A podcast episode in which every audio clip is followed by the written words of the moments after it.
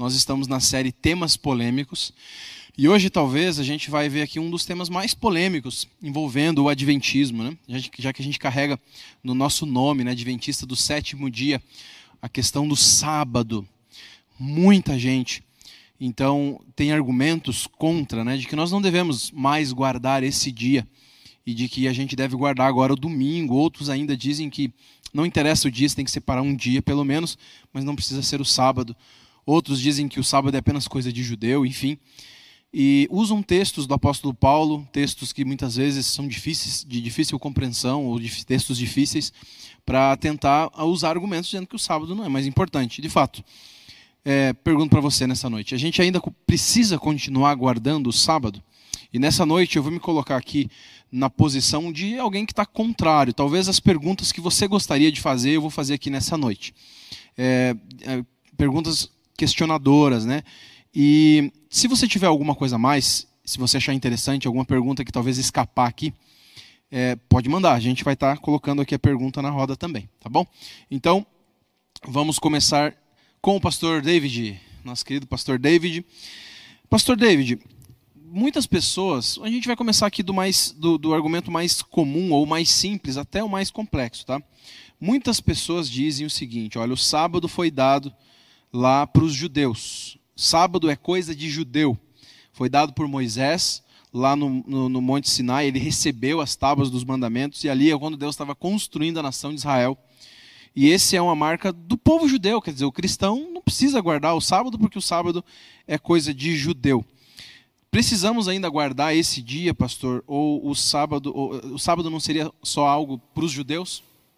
Muito bom, pastor. Boa noite a todos. A maioria das pessoas fazem essa pergunta para mim também.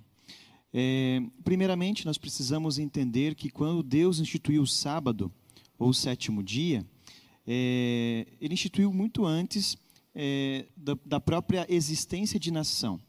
Quando nós lemos aqui em Gênesis capítulo 2, até antes do pecado, Deus então, ele descansou, o verso capítulo 2, o verso 2 e o verso 3 diz assim: E havendo Deus terminado no dia sétimo a sua obra que fizera, primeiramente ele descansou. Tá? A palavra descansar aqui é o Shabat, ele cessou, ele parou aqui, então, é, e depois que ele parou, ele parou com uma intenção. Ele parou com um objetivo, e a Bíblia fala que ele parou para abençoar, o verso 3 fala. Abençoar é Barak, abençoar aqui significa dotar algo de benefício. Então ele dotou aqui é, o sábado, o sétimo dia, com um poder benéfico. Para quê? Para então santificar o sábado. Como diz, torná-lo santo. Sendo assim, é, no, na criação, Deus fez tudo isso. Ele descansou, cessou ali, depois ele abençoou, depois ele santificou, para mostrar para Adão e Eva, os primeiros ali seres a serem criados, os primeiros seres humanos a serem criados, e eles então pudessem propagar de geração em geração. A, a grande pergunta que as pessoas fazem é: mas pastor, o sábado é para o judeu? Não. Na verdade, quando ele então instituiu o sábado como um santo, ele instituiu para a raça humana. Agora, existiu, sem dúvida, existiu ali nações que quiseram aderir a esse ensinamento desde o princípio, e teve nações que não quiseram aderir. Então, por isso que nós encontramos os israelitas é, sendo ali obedientes né, na guarda do sábado e os ismaelitas não. Ou os edomitas, os midianitas. Foi uma escolha deles. Tá bom? Então, essa é uma resposta clara que nós encontramos na Bíblia. O sábado foi, o sábado foi instituído antes do pecado e também até é, antes de ter nação. Ok, mas aí vem um outro ponto. Esse ponto até é simples, né? Mas existe um outro ponto interessante. Muitas pessoas aí no mundo evangélico dizem o seguinte, Pastor André, é, a gente precisa observar o princípio que está por detrás do mandamento. Inclusive, na última semana, a gente falou sobre os mandamentos, sobre os princípios, né? E dizem então que o princípio que está por detrás do sábado é o descanso, já que a palavra sábado significa, é, é Shabat, né, que significa descanso pode ser traduzida essa palavra como descanso. Então, de fato, o princípio ali é descanso. Seis para um, né? seis dias trabalhando e um dia descansando. Esse é o ponto, não a questão de um dia específico, A, B ou X. Né? Seria a questão de você, então, separar dentro da semana um dia para descansar. Esse, de acordo então com muitos evangélicos, é o princípio. Por isso não, não, não, não, importa se é sábado, se é domingo, se é quinta, se é sexta. Importante que você pare um dia para descansar. Pastor, diante dessa, desse princípio do descanso, de que nós entre, entre seis, uh, sete dias, né? seis devemos trabalhar e um descansar. Né? Por que, que precisa ser o sábado e não pode ser outro dia? Boa pergunta, pastor Adriano. Boa noite, vamos estar aqui com, com vocês, participando de mais um, um programa né, é, de temas polêmicos. Esse tema realmente é um tema muito polêmico. O pastor Adriano colocou aqui essa pergunta, né? E é, por que não posso fazer do domingo um sábado, um dia de descanso, né? Por que eu não faço uma segunda, um sábado, um dia de descanso e assim por diante? É, essa pergunta tem uma resposta simples, abreviada, é uma resposta mais ampla, né? Mas eu quero colocar aqui uma resposta bastante abreviada no que diz respeito à própria revelação que nós temos de Deus na Sua palavra.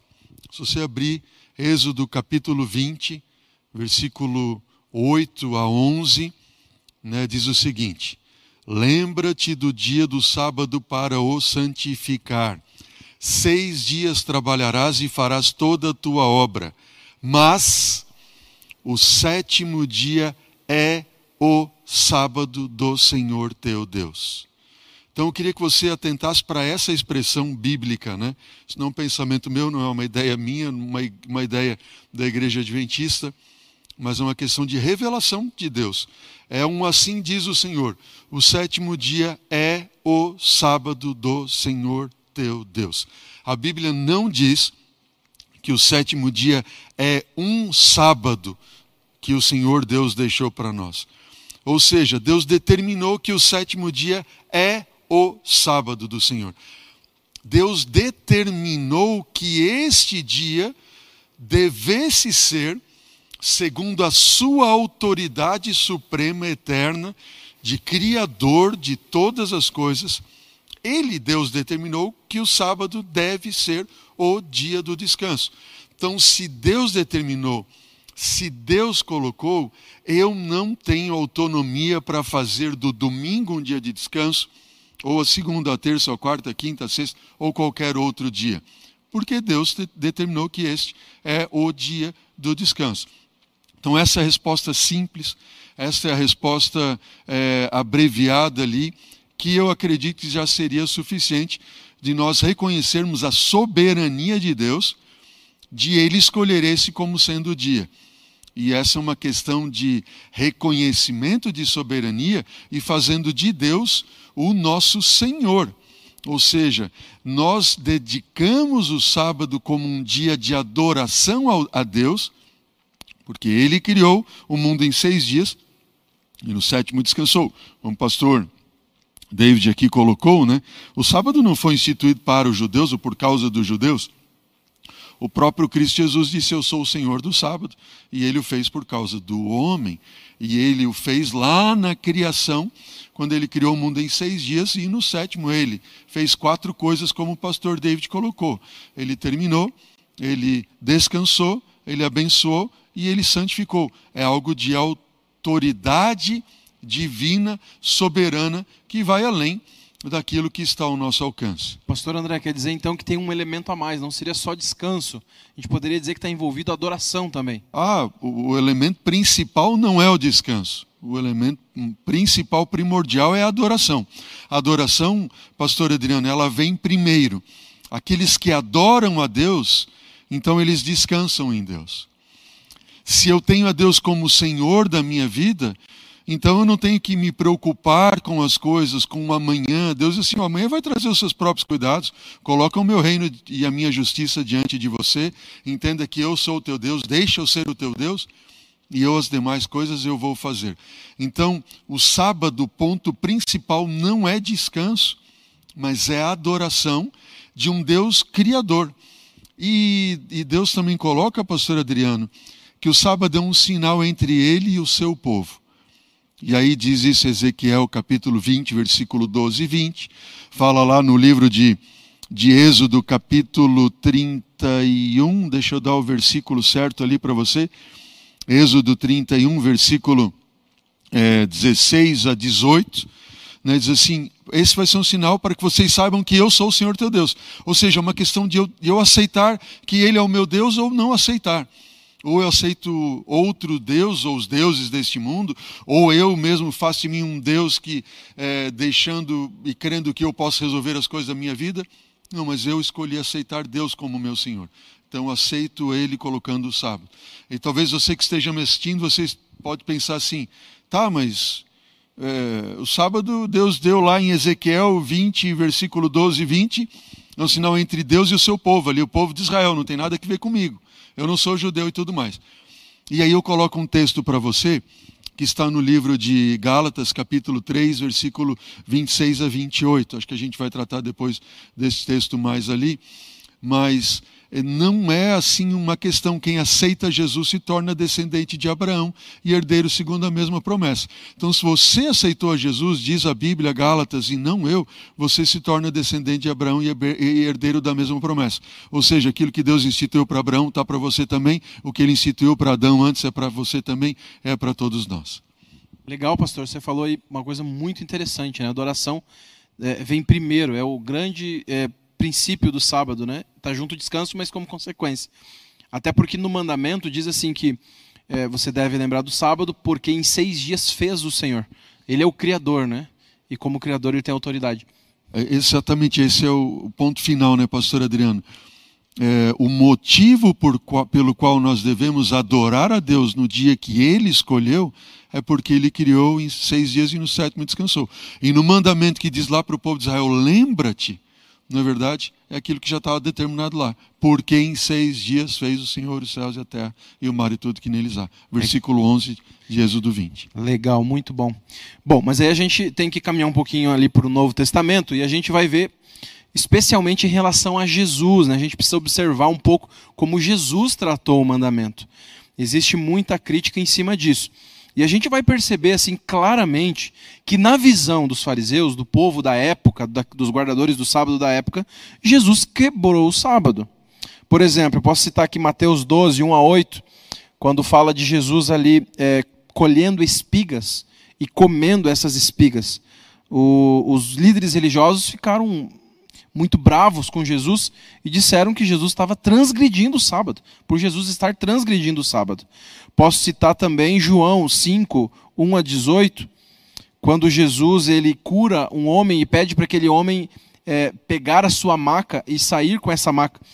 Jesus não apenas ele transgrediu o mandamento na visão dos líderes da época ao curar, mas também ensinou que a pessoa curada transgredisse o mandamento ao dizer para que ele carregasse a sua maca. Então a impressão que a gente tem quando lê ali os evangelhos, e isso dentro, de, é, dentro das religiões evangélicas, né, e muita gente diz isso, é que Jesus ele transgrediu o sábado, ele quebrou o sábado várias vezes e ensinou a fazer isso. A pergunta que eu faço para você, pastor é, Daniel, né? Se Jesus curou e trabalhou no sábado, quebrou as regras do mandamento, é, invalidando o mandamento na visão ali do povo da época, por que, que eu preciso guardar o sábado hoje? Pastor Adriano, vamos aproveitar então a, a, a, lógica que você começou aqui. O pastor André continuou. Eu vou, vou, encaminhar na mesma, na mesma direção. Né? Então você tinha colocado que a questão do sábado é, é um princípio. Nós temos que olhar para o que, que o princípio da guarda do sábado representa. E aí o pastor André ampliou um pouquinho e falou que mostrou que o princípio não é apenas o descanso, mas a adoração. Né? Então ele, ele, ele tem uma profundidade, ele representa alguma coisa. Então agora vamos para o texto que você acabou de falar. Quando uh, Jesus, entre aspas, estaria quebrando o mandamento, o, o que, que, qual que era o contexto? Né? Eu sempre falo isso que a gente tem que analisar o contexto, o contexto que está escrito uh, aquilo que nós estamos lendo. Então Jesus estava andando e os discípulos andando com fome, daí colheram ali e, e comeram. Né? E, em um outro momento, qual foi outro que você falou? João também, onde Jesus vai e cura a, a, a pessoa, paralítico. o paralítico. A pessoa está com problema, Jesus vai lá e cura. E, e eu só quero, para é, criar o raciocínio na cabeça de vocês, usar o verso de Mateus 22, a partir do verso uh, 36. Tá? Já falamos isso em outros momentos, eu vou apenas repetir. Mestre, qual é o grande mandamento na lei? Alguém chega para Jesus e pergunta, mestre, está testando Jesus, né? Qual que é o grande, ou, ou seja, o maior mandamento da lei? De tudo aquilo que a lei traz, qual que é o mais importante? E qual que é a resposta de Jesus? A resposta de Jesus não é um mandamento. A resposta de Jesus é o princípio. Qual? o princípio geral dos mandamentos. Então vamos lá. Jesus coloca, você já sabe de cor, né? Verso 37. Amarás o Senhor teu Deus de todo o coração, de toda a tua alma e de todo o teu entendimento. E verso 38. Este é o grande primeiro mandamento. E o 39. E o segundo, semelhante a esse, é amar o próximo como a ti mesmo. Ou seja, Jesus está fazendo exatamente aquilo que o pastor Adriano falou. Jesus está tirando a mente deles da regra e colocando a mente deles no princípio. Então Jesus está falando assim, amigo, não fique na regra, não posso matar, não posso matar, não posso matar, porque se você entende o princípio de amar ao próximo, automaticamente você não vai matar. Então não é que Jesus está quebrando todas as regras, Jesus está explicando o princípio de todas as regras. E agora entra no que o pastor André falou. Qual que é o princípio do sábado? adoração. Então, quando Jesus, agora respondendo a sua pergunta, permite que os discípulos colham a comida, ele não está quebrando o princípio da adoração. Eu não deixei de adorar a Deus como prioridade nesse dia, porque eu colhi ali o, o, trigo, a fruta, seja lá o que for, e comi. Da mesma forma, quando Jesus estava curando uma pessoa, Jesus também estava é, cumprindo o princípio de Deus em primeiro lugar, adoração a Deus, e o próximo como a si mesmo, ou seja, amor a Deus e amor ao próximo. Os princípios estavam sendo mantidos e ainda ativados, usa, é, é, feito, colocado em prática. Né? Não foi uma quebra, foi uma explicação do princípio. Legal. Quer dizer, a gente precisa entender aqui é, o contexto da época, né? Se vocês quiserem, pastor David e pastor André também acrescentar alguma coisa, eu acho que essa pergunta é bem importante. É, a gente entendeu o, o, o, conceito ali. Se a gente dissesse que Jesus pecou, ele ao transgredir o sábado, ele não poderia ser o nosso Salvador, correto? Ele teria pecado. Então não faz sentido, né? A gente a gente aceitar que Jesus é, teria transgredido aqui no sábado, né? Então as pessoas que dizem que Jesus transgrediu o sábado e dizem que, ela morre, que ele morreu sem pecado estão se contradizendo, né? Então, de fato, Jesus não, não cometeu pecado. Né? Pelo contrário, ele, ele talvez estava aqui querendo ensinar uma melhor maneira de fazer, como o pastor Daniel colocou. Eu estava pensando aqui, pastor Adriano também, que as acusações que são feitas a Jesus com relação à quebra do sábado, elas não têm nenhum fundamento é, bíblico no Antigo Testamento, ou mesmo no Pentateuco, que era o, o mais importante, o, a Torá, né, o livro mais importante, ou o conjunto de livros ali mais importantes para, para os judeus da época. Mas sim que eles, eles impuseram sobre o sábado uma carga e um conjunto de, de regras, como o pastor é, Daniel colocou aqui, que tornou o sábado pesado. Por exemplo, um exemplo, né, que a gente, que eu me lembro agora, aquele homem é, da mão ressequida, quando ele está ali no, no, no, na sinagoga, eles estão na sinagoga, Jesus vê aquele homem com a mão ressequida, você deve lembrar de, dessa história, não é verdade? E aí Jesus chama ele ali no, no, centro, no meio de todos, era um dia de sábado, e Jesus então disse assim para ele: estende a tua mão. Ele tinha uma mão mirrada, a Bíblia diz. E ele pegou, estendeu a mão e a mão ficou curada na hora.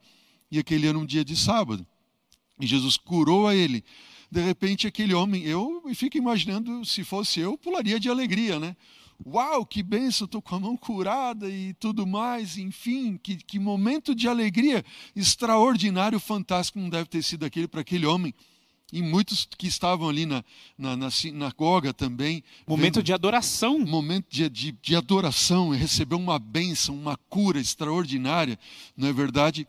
Só que de repente os líderes judaicos começaram a conversar. Peraí, mas quem, como é que ele curou aí e tal? O que, que ele fez? É um dia de sábado, por que, que ele não cura no outro dia e tudo mais? E Jesus, sabendo o que ia no coração deles, perguntou: escuta, vocês estão aí perguntando, né? Deixa eu dizer uma coisa para vocês. Qual de vocês, tendo uma ovelha, se ela cair no sábado, na, numa cova no sábado, vai deixar ela morrer ou vai salvar ela? E aí eles pensaram, não, a gente vai salvar ela, né? Então quem é que vale mais, uma ovelha ou esse filho de Deus que estava cativo e foi libertado agora?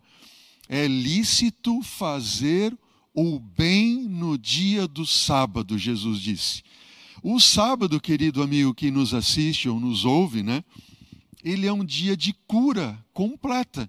Ele é um dia de cura espiritual, quando nós entramos na presença de Deus, ele é um dia de cura é, mental, quando nós descansamos das cargas que carregamos durante a semana de trabalho, enfim, ele é um dia de cura física, ele é um dia de cura social, quando nós nos encontramos com os irmãos e amigos e confraternizamos e assim por diante. Em nenhuma porção da, da Bíblia no Antigo Testamento jamais diz que curar no dia do sábado seria pecado, absolutamente. Agora, notem, e eu encerro aqui, pastor Adriano, que quando Jesus saiu da sinagoga naquele dia do sábado, diz a Bíblia que aqueles homens que acusaram Jesus de que curar no sábado era pecado começaram a tramar a morte dele. Ou seja, curar não podia, mas planejar a morte de alguém podia. Ou seja, existe uma incoerência muito grande dentro desse argumento que alguns dizem que Jesus transgrediu o sábado porque curou. Absurdo, não tem qualquer princípio. E o objetivo de Jesus, pastor Adriano, era justamente colocar os princípios acima das regras. Toda vez então que ele ensinava no sábado e fazia o bem no sábado, ele estava mostrando para os, os judeus daquela época que os princípios estavam sempre acima. Do contrário, eles colocavam as regras acima dos princípios e abafavam os princípios, a ponto então de incomodar as pessoas que queriam tanto obedecer a Deus. Né? É interessante, na última vez aqui que a gente falou sobre a lei, o pastor Davi citou lá que os judeus criaram várias leis em torno dos dez mandamentos, né? E aquilo causou, acabou criando um, um peso, um fardo, né? Eu lembro que a gente teve em Israel há pouco tempo atrás fazendo uma visita missionária e a gente ficou num hotel ali no dia de sábado e tinha o elevador do sábado, que é um elevador que você não precisa apertar os botões para não ter o trabalho de apertar o botão do, do andar. Mas o, o elevador vai parando em todos os andares automaticamente. Então você vê que são algumas regras assim que não faz muito sentido. O que dá mais trabalho? Ficar parando em todo o andar ou apertar o botão e ir direto para o andar que você precisa ir? Né? E isso era o contexto que Jesus vivia lá na época. Por isso que ele é, teve oportunidade para invalidar o sábado, foram seis curas que Jesus fez no sábado, e todas as vezes teve embate com os fariseus, mas nunca foi guardar ou não guardar, sempre foi como guardar. Né? Pastor Adriano Rômulo aqui está perguntando, acho que cabe bem a gente só dar uma, um comentáriozinho. Legal, né? me ajudem aí nisso. Essas curas no sábado eram regra ou exceção? Rômulo, é, como a essência do sábado tem que ver com um dia de cura, como nós colocamos ali, em todos os aspectos da, da, da vida humana, né? cura espiritual, cura emocional, cura física e cura social, é, nós entendemos que, que a regra do sábado é curar em todos os aspectos. Né? Ou seja, Jesus não curou como sendo uma exceção, mas ele curou colocando a essência do sábado como sendo é, uma restauração completa do ser humano. Pastor Adriane, aproveitando também, depois do Rômulo, é, tem duas perguntas aqui do Elito e da Eunice, e eu gostei muito porque as duas falam de um tema que, que eu aprecio, que é o livre-arbítrio. Né? Então, Legal. foi colocado aqui, se eu tenho livre-arbítrio, por que, que eu sou forçado a guardar o sábado? Boa. Então, só para colocar de uma forma bem clara aqui e lógica, ninguém é forçado a nada. Deus não força ninguém a fazer nada. Tanto é que prova disso é que o diabo não está no céu. Ele não quis ficar lá e ele saiu do céu. Ou seja, ninguém é obrigado a fazer nada. Aquilo que Deus pede para nós é simplesmente para nos direcionar no caminho que vai nos levar até Cristo e de Cristo até a eternidade. Então, eu não sou obrigado a fazer absolutamente nada. Porém, se eu quero viver em harmonia com aquilo que Deus criou, ou seja, o projeto de Deus para a eternidade, eu preciso me encaixar nessa eternidade. Então Deus está perguntando: você tem o desejo de viver conforme eu criei você para viver em abundância? Se sim, tem algumas coisas que você poderia colocar em prática para que a sua vida alcance o objetivo que eu tenho para você. Então, por exemplo, o sábado é uma amostra, é uma prova, como o pastor André falou aqui, é uma, é uma forma de eu mostrar para o universo inteiro que Deus é minha prioridade, que a minha adoração a Ele, a vontade dEle, aquilo que Ele pediu, que Ele está literalmente em primeiro lugar na minha vida. E quando eu tiro esse dia, esse sábado, para me colocar ao lado dEle como prioridade, eu estou dizendo para mim e para o mundo inteiro que não importa o que acontecer, Deus sempre será e estará em primeiro lugar. E embolando nessa aí já, A pergunta do Wellington: e se uma visita vier na minha casa, ele é obrigado a guardar o sábado? Mais uma vez, ninguém é obrigado a fazer nada. Porém, você não deveria colocar nenhum fardo em cima dessa visita, porque os judeus da época de Jesus gostavam de fazer algumas coisas assim. Eles não trabalhavam, mas eles tinham um estagiário, um, um amiguinho ali que não era judeu, um pagãozinho ali. Ó, oh, você é pagãozinho, vai lá e faz isso para mim, já que eu não posso fazer. Então você faz para mim. Então aí já é um erro. Então você não coloque nenhum cargo, nenhum, nenhum peso em cima de outro, porém o outro é livre para fazer aquilo que ele queira. Posso ler um texto da Bíblia para claro. comple complementar o que o pastor falou? Diz assim: ó, se guardardes os meus mandamentos, o sábado está está incluso ali nos mandamentos, né? Permanecereis no meu amor, assim como também eu tenho guardado os mandamentos de meu Pai e no seu amor permaneço. Então, o fato de obedecermos, estamos ali mostrando o quanto amamos a Deus. No próprio verso 14, ele fala, é, capítulo 14, verso 15, fala: Se me amais, guardarei os meus mandamentos. É uma prova de amor. Muito legal, pastor David. Bom, mas agora a gente precisa tratar de um outro assunto relacionado ao sábado. Existe aí, então, muitas pessoas que guardam o domingo. E qual é o argumento de muitas, muitos cristãos para guardarem o domingo ao invés do sábado? Agora a pergunta para você, pastor André. É, veja só, parece que depois da ressurreição de Jesus, houve uma mudança. Né? A gente vê ali Atos 20, verso 7 a igreja reunida no primeiro dia da semana, no domingo, né? partindo o pão. Dizem então muitos teólogos que esse é um motivo, esse é um texto que mostra que houve uma mudança. Né? Alguns dizem o seguinte: que existe no sábado uma, uma, um conceito ou uma relação tipológica. Seria o, o sábado seria um símbolo do descanso eterno que Deus quer dar para o seu povo. Certo? Já que sábado tem a ver com descanso, ele está ali simbolizando, tipificando um descanso que Deus daria. E que esse descanso começa na manhã da ressurreição. E que justamente foi um domingo. Então, se o descanso real começa no domingo, aí há um motivo então para uma mudança do sábado para o domingo, certo? Inclusive, alguns chegam a dizer que aquele dia lá onde João teve a revelação do livro do Apocalipse, que João diz lá em Apocalipse 1:10, né? estive em visão no dia do Senhor, está se referindo ao domingo. Até porque a mesma palavra que aparece no grego ali, no livro do Apocalipse, é a palavra que mais à frente, alguns séculos depois, os pais da igreja vão, se, vão usar para se referir ao domingo. Então, pastor, diante desses argumentos, dessa, disso tudo, teria sido mudado o do sábado para o domingo, os cristãos teriam é, começado então essa mudança para homenagear a ressurreição, lembrando de que ali começa o descanso eternal, é, e até esses textos que mostram a igreja se reunindo no domingo seriam suficientes para haver uma, uma mudança? Pastor Adriano, né, é, nós temos oito menções no livro de Atos é, em relação ao primeiro dia da semana, que e nunca fala esta menção como sendo um dia de adoração. Muito embora eles se reunissem para compartilhar do pão, em orações, enfim, não tem uma referência explícita, absolutamente, como sendo um dia separado para adorar e assim por diante. Muito pelo contrário, na Bíblia, nós temos a referência como dia de adoração centenas e centenas de vezes como sendo o sábado. Um outro ponto importante que nós devemos lembrar é que, é que Paulo também aparece muitas vezes no livro de Atos adorando e compartilhando e abençoando e tirando o sábado como um dia de adoração no livro de Atos no Novo Testamento. E aí a gente avança é, com relação a esse ponto. Quando chegamos ali no livro de Apocalipse, capítulo 1, versículo 10, que você mencionou, mencionou que é, João disse, né, achei em espírito no dia do Senhor e ouvi por detrás de mim uma grande voz de trombeta dizendo, escreve no livro tudo aquilo que você viu, etc.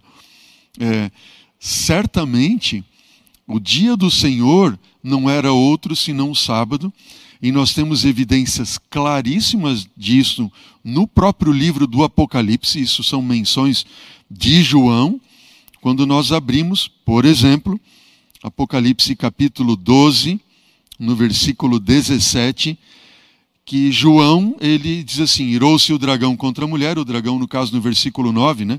Apocalipse 12, 9 diz que é a antiga serpente, se chama diabo, Satanás, enfim. No versículo 17 do capítulo 12 de, de Apocalipse, João diz assim: Irou-se o dragão contra a mulher, contra a igreja de Deus, foi pelejar ou guerrear contra os restantes da sua descendência, são os que guardam os mandamentos de Deus. E tem o testemunho de Jesus. Bom, que mandamentos de Deus seriam esses, ou estes, se não os mandamentos de Deus conforme toda a palavra do Senhor? Quando nós vamos para Apocalipse capítulo 14, palavras de João, né? no versículo 12, ele diz assim: Aqui está a perseverança dos santos, os que guardam os mandamentos de Deus e têm a fé ou testemunho de Jesus. Certo? Então, que mandamentos são estes? Logicamente, são aqueles mandamentos que o pastor David colocou. Se vocês me amarem, vocês vão guardar os meus mandamentos. E os mandamentos de Deus são esses que Jesus guardou. E por um último ponto ali, eu diria, mencionaria também João em Apocalipse capítulo 14, versículo 7, ele diz assim: Temei a Deus e dai-lhe glória, pois é chegada a hora do seu juízo, e adorai. Adorai quem? Aquele que fez os céus, a terra, o mar e as fontes das águas. Ou seja, a essência da adoração do, a Deus está num Deus que criou o mundo em seis dias e no sétimo descansou. Isso diz João, não eu. Adorem aquele que fez céu, terra e mar. E aí nós vamos lá para o livro de Gênesis, pois Deus criou em tudo em seis dias e no sétimo descansou. Lembra-te do dia, sabe por quê? Porque em seis dias Deus criou e no sétimo ele descansou. Ou seja, claramente ou notoriamente, o dia de adoração para João é o dia do sábado. Enfim, mas e o descanso que a gente vai ter? O descanso nós gozamos hoje e podemos gozar, né, como diz o próprio livro de Hebreus, no capítulo 3, capítulo 4, é o descanso de entrar na presença do Senhor no dia do Senhor e também entrar na presença do Senhor no santuário que nós podemos entrar e nós entraremos então eternamente diante da presença do Senhor. Mas, porém, entretanto, todavia, contudo, o livro de Isaías fala no capítulo 66 que de um sábado a outro todos irão adorar ao Senhor. Legal. Inclusive, pastor André, Ediclésia Santana mandou aqui para nós é, todos os textos que aparecem em uma menção ao primeiro dia da semana, a igreja reunida na primeira, no primeiro dia da semana. São seis versos, muito legal. Ediclésia, obrigado. Está ali Marcos 16, 1 a 9, Lucas 24, 1, João 21 e 19, Atos 20, verso 7 e 1 Coríntios 16, 2. Inclusive, olha só que interessante os é, quatro textos, ou melhor, cinco dos sete, é, falam sobre a igreja reunida, ou as pessoas reunidas na manhã da ressurreição.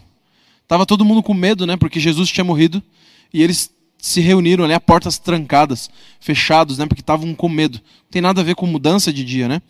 E os outros dois, sim, são reuniões esporádicas que Paulo faz. Por quê? Porque no outro dia ele ia viajar, então ele aproveitou para reunir a igreja. Né?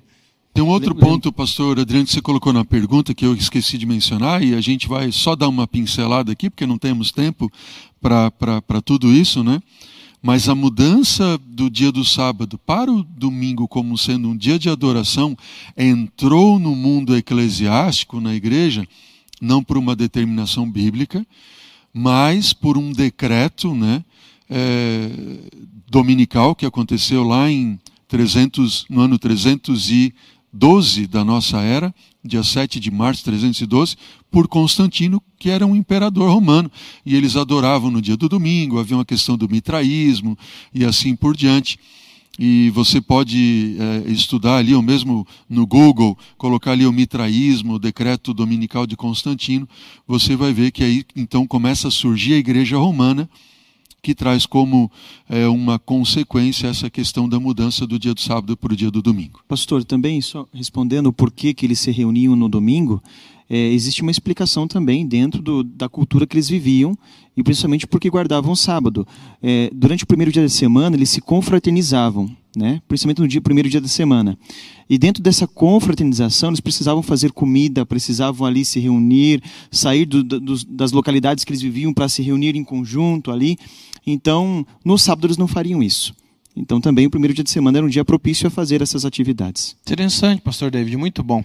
Então, veja, né, não existe nenhum lugar bíblico fazendo essa mudança, pelo contrário, existe um decreto humano. Bom, mas tem algumas perguntas mais agora, vamos entrar um pouco na igreja, né, ali do primeiro século. Pastor David, lá em Atos capítulo 15, nós temos o concílio de Jerusalém, quando a igreja se reuniu para conversar um pouco sobre é, como que seria essa, esse, esse, é, a, essa entrada da igreja dentro do mundo gentil. Porque até então eles trabalhavam entre os judeus, era muito fácil. Mas ao ir para o mundo gentil, então começou a ter vários debates. O que, que nós vamos manter dos costumes judaicos? O que, que nós vamos pedir dos costumes judaicos que os gentios que se convertem ao cristianismo sigam? E tinha muitos judeus, então, que queriam que os gentios se transformassem em judeus. E a igreja parou para decidir o que, que era importante mesmo, o que, que era essencial e o que que eles não iam mais encher a paciência dos gentios em relação aos costumes judaicos. E aí você percebe que houve uma decisão seguinte: duas coisas. Primeiro, eles iam, eles iam ter que se, é, é, se, abster de comer carnes sacrificadas é, a ídolos, né, ou, ou, sufocadas, enfim, e também de relações sexuais ilícitas. Esses foram os dois pontos. O sábado não está aqui como uma obrigação para eles. E alguns dizem, então, por que, que se o sábado era tão importante, por que, que não está nessa, nessa obrigação, no que, nisso, nesse assunto que eles iriam é, obrigar, então, no sentido de pedir para que os gentios fizessem também? Por que, que o sábado não é citado aqui? Isso é interpretativo. Primeiramente, não tem também não matarás, não tem não roubarás, não adulterarás, não, tem, não, não está aqui somente o sábado, né? Também está outros mandamentos que não estão inclusos aqui. Mas vamos entender essa a problemática que não era o sábado. A problemática aqui era justamente a tradição e as cerimônias que os judeus queriam embutir, forçar e obrigar os judeus a cumprirem. Tanto que no verso capítulo 15 de Atos, verso 5 diz assim: bem no finalzinho, é necessário circuncidá-los e determinar-lhes que observem a lei de Moisés. Aqui ele estava se referindo às cerimônias que a Torá e ensinava. Então eles não concordavam. Incluindo a circuncisão. Incluindo a circuncisão. Então a problemática aqui era justamente a circuncisão. Tanto que o, o título da perícope desse capítulo é justamente a controvérsia sobre a, a circuncisão é, nos gentios, né? Dos gentios. Então, é, não está o sábado aqui, como outros mandamentos não estão aqui, porque a problemática não era o sábado, e sim é, as cerimônias e tradições que os judeus tanto queriam forçar os judeus a cumprirem. Legal. Então, justamente por não ser uma tradição judaica, não estava aqui. Pastor. Pastor Adriano, aqui eu, eu lembrei de um ponto também, só para acrescentar, que a discussão estava sobre impor essas leis sobre o estrangeiro, aquele que não era é, filho de, de, de, Abraão diretamente ali, né? Os são, a gente denomina estes como sendo os estrangeiros, certo? E no versículo 28 de Atos 15, diz assim, quando eles terminam o concílio, né? Pareceu, pois, bem ao Espírito Santo e a nós não vos impor maior cargo além destas coisas essenciais. Que vos abstenhais, número um, coisas sacrificadas a ídolos, bem como sangue de carne de animais sufocados, né? Sangue, três, né? Eh, da carne de animais sufocados ali, relações sexuais ilícitas, quatro, e dessas coisas é, fareis bem se vos guardar. Saúde, acabou. É, essas são leis que não são novas para eles, já estão na Bíblia, lá no livro de Levíticos, ok? No capítulo 17, a partir do versículo 7 até o capítulo 18. Se você abrir lá, você vai ver que do versículo 7 a 9 fala de coisas sacrificadas a ídolos, do versículo 10 a 14 vai falar de sangue do versículo é, 15 a 16 de Levítico 17, vai falar de carne de animais sufocados, e do capítulo 18 todo de Levítico vai falar de relações sexuais ilícitas. Essas eram leis que envolviam os estrangeiros. Mas o que é interessante que o sábado é o único mandamento que faz uma referência explícita ao estrangeiro. Nenhum outro mandamento faz uma referência explícita ao estrangeiro.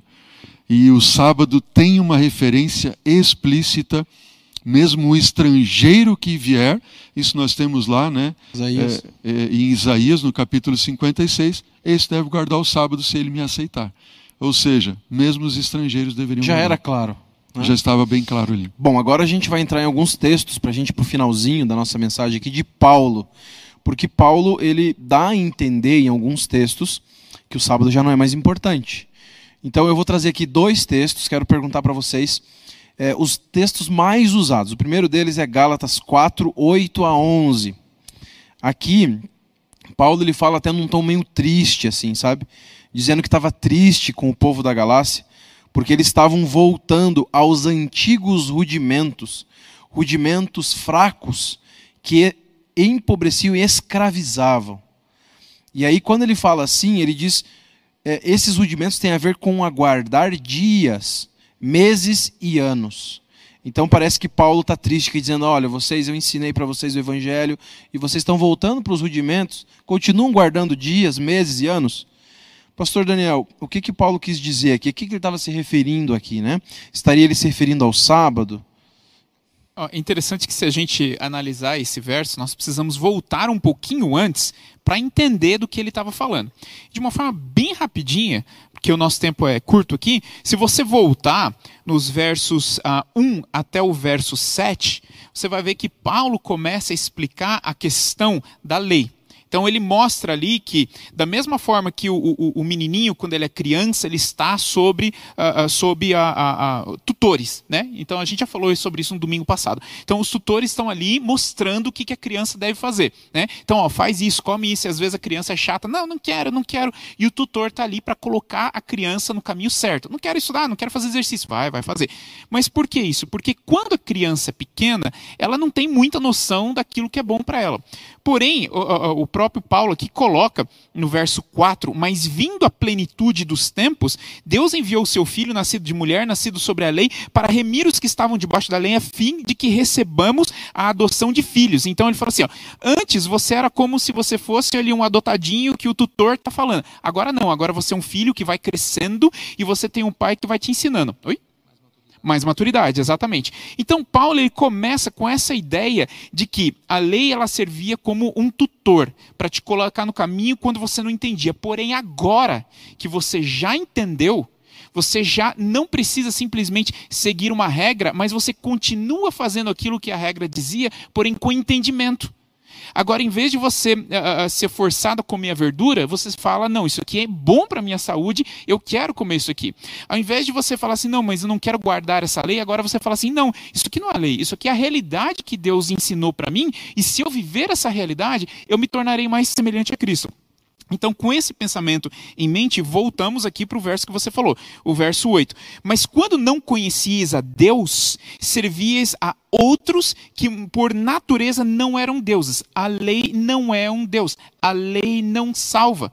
Quando eu não entendia quem Deus era e a, perdão, a realidade da eternidade, eu vivia de acordo com aquilo ali. Aí Paulo completa, mas agora você já conhece a Deus, você já entende. Paulo não está dizendo não é mais para guardar. Paulo está dizendo agora é que isso deveria fazer muito mais sentido para você. E ele continua. ah, guardais dias e meses e tempos e anos, ou seja, vocês estão simplesmente seguindo regras. E ele vai no verso 11: Ai, eu receio de vós que haja eu trabalhado em vão convosco. E ele fala isso em outros momentos. É, é, é, é, Paulo está dizendo, gente, por favor, já está na hora de você entender isso. Nós não estamos simplesmente batendo cartão, nós não estamos simplesmente guardando regras, nós estamos vivendo aquilo que Deus colocou para nós com o propósito de chegar onde Deus quer que a gente chegue. E é, aproveitando, Adriana, eu vou colocar aqui um outro verso que está em Hebreus 8. É Paulo também que diz ah, isso aqui, Hebreus 8, verso 10. Porque esta é a aliança que firmarei com a casa de Israel. Que aliança é essa? Depois daqueles dias, diz o Senhor, na sua mente imprimirei as minhas leis. Ou seja, a lei permanece, mas ela não precisa ser mais cumprida como um caderninho, porque ela está na sua mente. E ele continua: No seu coração as inscreverei. Não porque eu sou obrigado a guardar, mas porque eu tenho prazer em viver aquilo que Deus me mostrou que era o melhor para mim. E ele fala a mesma coisa aqui que você acabou de colocar ali no verso 11. Uh, uh, parecido com o de Gálatas, né? Eu não, uh, e não ensinará jamais cada um seu próximo, nem cada um seu irmão, dizendo: conheça ao Senhor, porque todos me conhecerão, desde o menor deles até o maior. Ou seja, ninguém mais vai precisar ficar ensinando lei, porque você terá o prazer de viver e sentir o privilégio daquilo que Deus colocou para nós. Muito legal, pastor Daniel. Pastor André, ainda tem um texto que é muito famoso, Colossenses 2, 4, 14 a 17, onde Paulo diz que é, nós é, tivemos a, o escrito de dívida encravado na cruz, que era contrário a nós, e que agora ninguém pode nos julgar, né? É, ninguém pode ser julgado pela guarda de dias, dias, e ele fala aqui, inclusive sábado, né? não, deve ser, não deve ser julgado por isso. A impressão aqui é que Paulo ele, ele reduz ao sábado a um tanto faz, né? Quer dizer, Jesus na cruz é, pregou ali o escrito de dívida e que agora você não deve ser julgado pelo sábado. Tanto faz. Seria isso? Pastor é, Adriano, aqui a gente, para nós entendermos bem esse texto, né? É, nós precisamos fazer uma divisão ali, dois pontos. Primeiro, escrito de dívida e depois onde entra o ninguém vos julgue por causa de comida, bebida e tudo mais. Na verdade, eles estão juntos, né? mas a gente precisa dividir para entender um pouco mais. Quando diz em Colossenses 2, 16 e 17, ninguém vos julgue por causa de comida, bebida, festa, é, dia de festa ou lua nova, ou sábados, né? Porque tudo isso tem sido sombra das coisas que haviam de vir, porém o corpo é de Cristo. Para nós entendermos melhor esse texto, nós deveríamos ir lá para o livro de Hebreus, no capítulo 9, ok?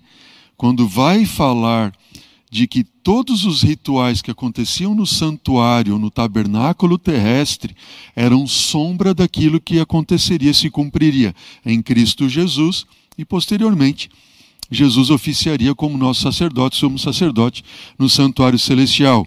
E eu leio, né, em Hebreus 9, versículo 9, falando do tabernáculo e das festas, enfim, diz tudo isso é uma parábola, uma alegoria, né? É uma sombra, os quais, versículo 10, assim, não passam de ordenanças da carne, baseadas somente em comidas, bebidas, diversas abluções impostas até o tempo oportuno. O sábado não tinha que ver com um dia de comer, beber e festa, de lua nova, etc. O sábado do Senhor, ou sétimo dia, é um dia específico de adoração a Deus. Aí nós temos outros sábados que tinham que ver com comida, com bebida, com festas, que eram sábados cerimoniais. E estes sábados então tiveram seu cumprimento determinado no tempo, conforme a profecia revelava. Agora, com relação ao escrito de dívida cravando na cruz, a gente tem que dizer amém, ele cravou um escrito de dívida na cruz. Que todos esses rituais cerimonialísticos, que envolviam festas, lua nova e sábados do Antigo Testamento, tinham que ver com, tinha também sacrifícios de animais. E aqueles animais não podiam nos salvar. Aqueles animais apontavam para o verdadeiro Cordeiro de Deus que viria tirar o pecado do mundo. Só que eles eram como se fosse um cheque predatado ou uma nota promissória de que Deus cobriria essa nota promissória ou essa dívida que nós temos de pecado, ele cobriria o cheque, ele pagaria o cheque na, ou a nota promissória na cruz do Calvário. E esse cheque, essa dívida é a da nossa, do nosso pecado. Então, amém, porque Deus pagou essa dívida né, e Cristo Jesus morreu por nós na cruz do Calvário, pagando esse escrito de dívida, essa nota aí que nós tínhamos, é, que todos aqueles que no Antigo Testamento viveram né, antes de Cristo Jesus, creram que ele pagaria. Amém, pastor André. É, pastor David, a gente já está bem no finalzinho aqui, as últimas duas perguntinhas. Para você é o seguinte, é, Efésios 1,13 diz que o selo do cristão é o Espírito Santo. Mas os adventistas eles insistem em dizer que o selo do cristão é o sábado. É, então, seria o Espírito Santo o selo ou o sábado? Muito boa pergunta, pastor. É, nós acreditamos também que o Espírito Santo é o selo. É, a Bíblia mesmo fala, até o Paulo continua dizendo, segunda carta de Coríntios, capítulo 1, verso 20 e 21, dizendo que o Espírito Santo é nossa garantia, penhor, né? Penhor é a garantia para cuidar da nossa mente. É o Espírito Santo que nos convence daquilo que é moral, nos convence daquilo que é certo, certo? É, mas assim, quais são os requisitos para que eh, o sábado seja um selo? Nós temos alguns requisitos importantes aqui. Primeiramente, vamos entender por que, que o Espírito Santo é o selo. Primeiramente, os requisitos para que o Espírito Santo seja o selo. Tá? Depois eu vou falar a respeito do porquê do sábado. Primeiramente aqui, ó. quando você vai na Bíblia, você descobre que para o Espírito Santo ser o selo, primeiramente ele tem que ter um nome. O nome dele é Espírito Santo. Segundo, ele tem que ter autoridade, ele tem autoridade. E segundo, ele tem que ter domínio. Ele tem domínio sobre a nossa mente, sobre o nosso coração, por isso que ele é o selo. Agora, por que, que o sábado ele é o selo? Nós também acreditamos que o sábado, e é um dos únicos mandamentos que tem esses requisitos, que no sábado tem um nome. Se você vai no quarto mandamento, né, tem um nome. No sábado, ali no, nesse mandamento também tem uma autoridade. O nome, o Senhor Deus fez né, santificou o sábado. Lembra-te do dia de sábado para santificar, porque o Senhor Deus criou o sábado. Depois ele tem autoridade. Ele fez o que, que ele fez? Aí tem um domínio. Ele fez o que? Os céus e a terra. Então nós cremos que o sábado também é o selo, porque ele tem esses requisitos para se tornar um selo. Agora é importante também abordar esse assunto. O sábado ele é um selo dentro do contexto escatológico, pastor. Dentro do contexto escatológico. Por quê? Porque, como diz Apocalipse, isso a respeito do tempo do fim, diz assim: Temei a Deus e dá-lhe glória, pois é chegada a hora do seu juízo, e adorai aquele que fez o céu, a terra, o mar e as fontes das águas. Nós encontramos dentro dessa mensagem aqui apocalíptica, dentro do, do contexto escatológico, de que o sábado vai se diferenciar dos adoradores da Babilônia entre os adoradores do Deus vivo. Nós encontramos aqui é, aqueles que serão selados, certo? Eles seguirão este este selo, que é o sábado. Obedecerão por quê? Porque tem o um nome, tem o um domínio e tem a autoridade, é, que é Cristo Jesus. Pastor eh, Adriano, se me permite aqui, claro, só fazer uma referência que o pastor David, David acabou de responder a pergunta do Cristiano Oliveira, quando ele perguntou, né, em algum momento ali, porque tem algum motivo especial por Deus ter escolhido o sábado como sinal, conforme Ezequiel 20? O motivo especial é a questão da no final dos tempos, como diz o livro do Apocalipse, todos nós estaremos decidindo adorar a Deus ou não. É, Apocalipse 13 e 14, né? O ponto de tensão sempre foi adoração. A quem nós vamos escolher adorar? E o sábado é o sinal que Deus escolheu para que nós dessemos um testemunho diante de todo o universo a, quem nós escolhemos adorar. Esse é o grande ponto. Existe um papel escatológico muito forte né, no futuro e que a gente encontra no livro do Apocalipse. A gente falou sobre esse tema na outra série, né? Vale a pena você acompanhar e dar uma olhadinha na outra série onde a gente falou sobre a última crise da Terra. Tem esse assunto também lá.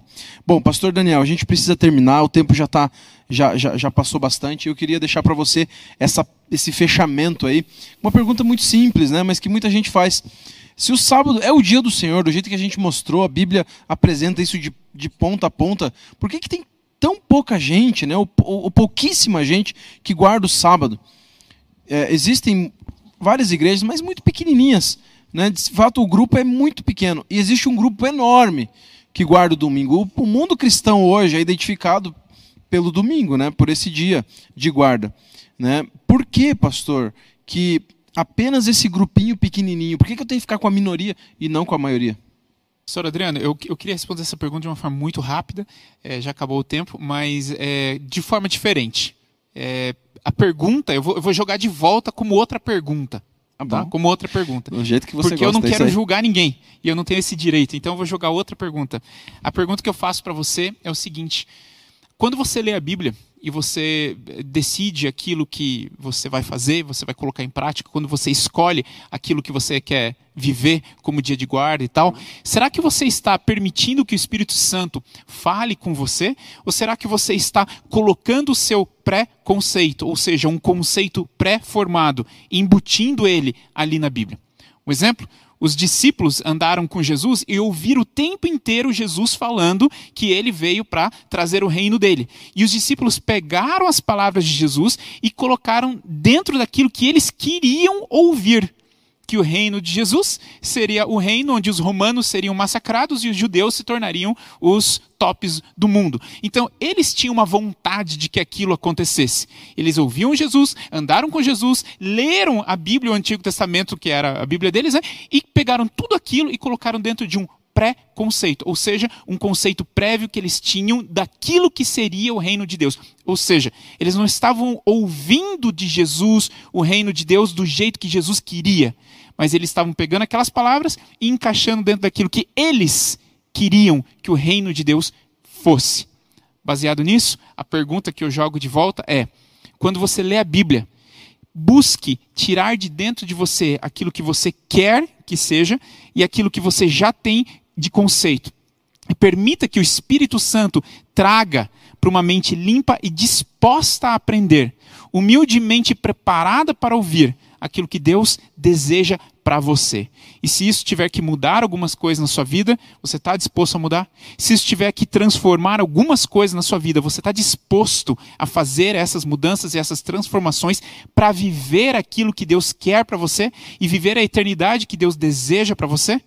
que não façamos os mesmos erros dos discípulos, trazermos pré-ideias e embutirmos ela na Bíblia, ao invés de permitir que a Bíblia, a palavra de Deus, traga para nós aquilo que ele deseja. Amém, pastor Daniel. Obrigado, pastores. Que bênção, né, a gente poder ter esse estudo. Falamos sobre várias coisas, acho que serve aqui para um bom início de conversa e de estudo, que você possa a cada dia se aprofundar na palavra de Deus. Algumas pessoas falam do sábado é, como sombra de uma maneira negativa. Mas eu acho tão legal essa ilustração de que o sábado pode ser também considerado uma sombra, porque quando a gente vai lá para o jardim do Éden, a gente percebe que de lá, onde havia perfeição, onde tudo era perfeito, a presença de Deus era perfeita, o mundo era perfeito, a única coisa perfeita, ou a única fagulha que nós temos do jardim do Éden hoje é o sábado. Nada mais existe do que havia lá no jardim do Éden. Apenas o sábado. Então, de certa forma, o sábado, como sombra, nos ajuda a lembrar daquela perfeição e aproveitar um pedacinho, uma fagulhazinha que seja, da perfeição hoje. E como sombra, a sombra é, é, é, é, é uma projeção de algo que é real, de algo que realmente existe. E dessa forma a gente pode ver o sábado também como uma projeção da realidade do céu, de um dia onde a perfeição vai voltar. E nós podemos hoje aproveitar um pedacinho pequeno que seja dessa perfeição. Lembrar da perfeição que existia e olhar para a perfeição que um dia vai existir. É o pedacinho que nos liga a essas duas perfeições hoje. Né? Quando a gente para no sábado para adorar a Deus e lembra que Deus fez isso lá no Jardim do Éden e lembra da perfeição que virá no futuro. Que a gente possa aproveitar esse dia, que a gente possa aproveitar a presença de Deus todos os dias da nossa vida. Que Deus te abençoe, que Deus te dê uma ótima noite. Ore conosco. Pai querido, obrigado, Senhor, pelas tuas bênçãos, pelo teu cuidado, por esse estudo que nós temos, pelas verdades claras da Bíblia. E nós não queremos, Senhor Deus, ficar com a maioria porque é, é cômodo, porque é agradável, porque é... nós queremos ficar com a palavra de Deus. Nós queremos ficar com aquilo que a Bíblia diz, ainda que, ainda que seja difícil, ainda que não seja é, da moda, ainda que não seja, Senhor Deus, algo confortável dentro do contexto em que vivemos. Queremos ser fiéis ao Senhor, queremos adorar ao Senhor com a nossa vida e de fato fazer o Senhor Senhor da nossa vida. O Senhor diz e a gente obedece. Não de forma cega, mas com muitos argumentos, como a gente viu aqui, de uma forma inteligente, mas porque escolhemos deixar o Senhor comandar a nossa vida, porque o Senhor é um Deus bom e um Deus que está de braços abertos e que morreu por todos nós.